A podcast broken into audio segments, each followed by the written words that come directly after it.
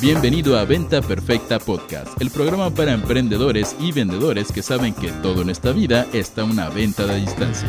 Y ahora con ustedes, su anfitrión, coach en venta, CEO de Mass Academy y el único hombre sobre la tierra que vio todas las temporadas de Gossip Girl y sobrevivió en el intento, Chris Ursúa.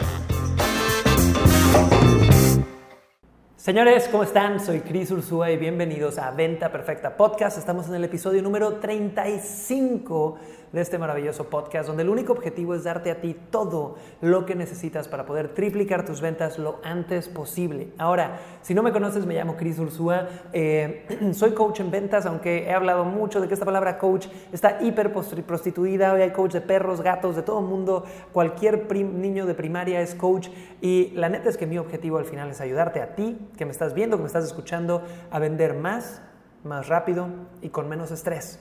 Así que si esa es tu meta, estás en el podcast perfecto, por favor eh, déjanos calificaciones en Spotify, en iTunes, en crisursua.com, incluso en YouTube puedes ver esto cara a cara, igual y me estás viendo ahí, te saludo, les mando mucho cariño chicos. Ahora, estamos en una serie de tres episodios que se llama Nueve palabras que nunca debes usar en ventas. En los primeros dos episodios, el 33 y el 34 de Venta Perfecta Podcast, Hablamos sobre por qué no puedes usar palabras como para ser honesto, confía en mí, disculpa por molestarte. Ese es el episodio 33. En el 34 te dije por qué nunca tienes que utilizar quería dar seguimiento, comprar o contrato. Así que si no los has visto, ve a buscar el episodio 34, ve a buscar el episodio 33 y tenemos 32 episodios antes de eso que te van a dar toneladas de valor. Así que de verdad no te los pierdas.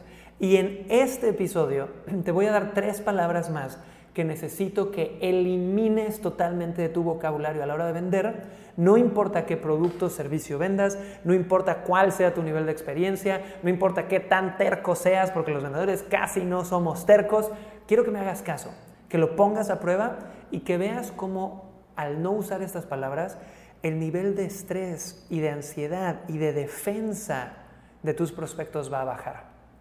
Ponlo a prueba, señores. Ahora sí que hay que poner las cosas a prueba y ver si funcionan, no nada más me creas a mí. Y si pones esto a prueba, si ya lo has puesto a prueba, coméntame aquí abajo si vendiste más, porque siempre me encanta saber de ti. Ahora, vamos a la palabra número 6 que no hay que nunca, no escuchar, sino no hay que decirle a nuestros prospectos o clientes. Esta frase o esta palabra es, no he escuchado de ti. Entonces, ¿qué hacen los vendedores promedio? No los personal sellers, los vendedores.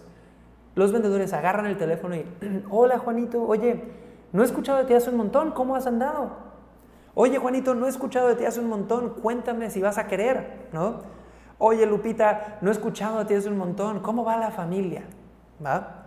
Y señor, señores, el no he escuchado de ti es por una razón.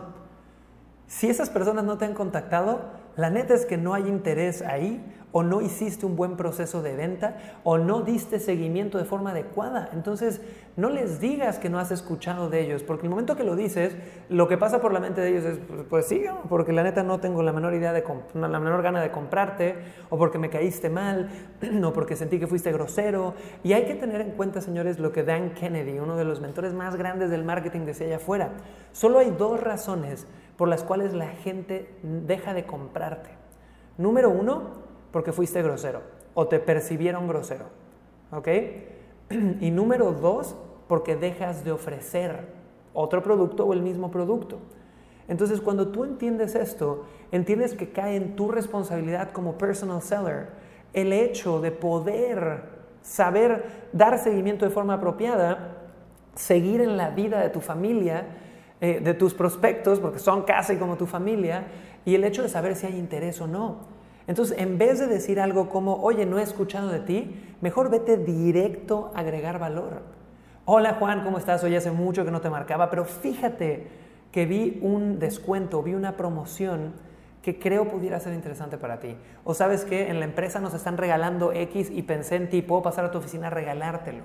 Mientras menos compromiso y más valor estés dando de golpe, más vas a poder reactivar la relación de forma positiva en vez de forma negativa con un famoso, oye, no he escuchado de ti, y que te digan sí es porque no he querido saber de ti.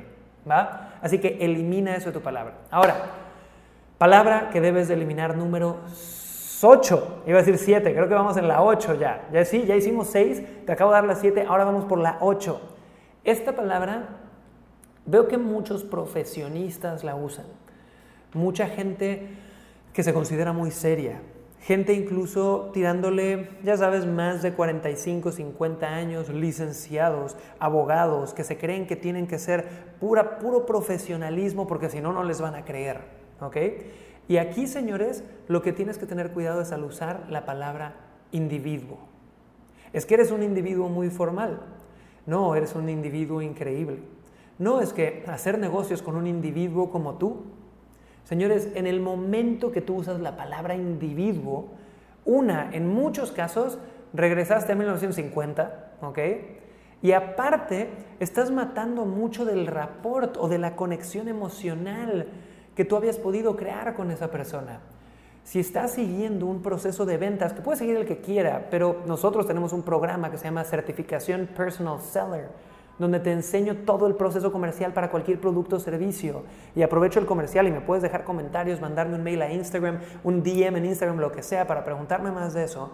Pero en cualquier proceso de ventas, lo primero es venderte a ti como persona.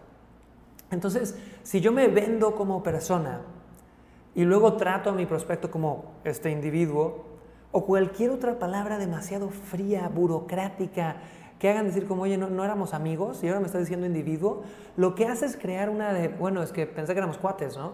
Y ahora ya tu prospecto va a querer tratarte de usted o de individuo cuando tienes que entender que la gente hace negocios con gente con la que conecta. Y si yo te regreso de amigo, ¿cómo estás? a el individuo, va a haber una desconexión brutal. Así que esa es la palabra número 8. Y para cerrar con broche de oro, señores, vamos a la palabra número 9 que tienes que definitivamente eliminar de tu vocabulario.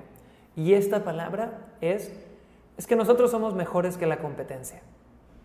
Cuando se trata de hablar de la competencia, tienes que evitar hablar mal de ellos. Y esto, señores, emocionalmente para un emprendedor es un tip que muy poca gente hace caso. ¿Por qué? Porque si yo tengo un prospecto enfrente y le digo, no hombre, es que con razón no tuviste resultados y los de esa empresa son unos tarados, ¿no? Lo que pasa es que le estoy diciendo tarado a mi cliente por haber contratado a los otros tarados, ¿no? Eso es lo que está pasando. Entonces no estás ayudando. Segundo, cuando, ni cuando me dicen, oye, ¿qué opinas de estas empresas? Pues mira, son buenos, pero la neta es que son unos tarados, ¿no?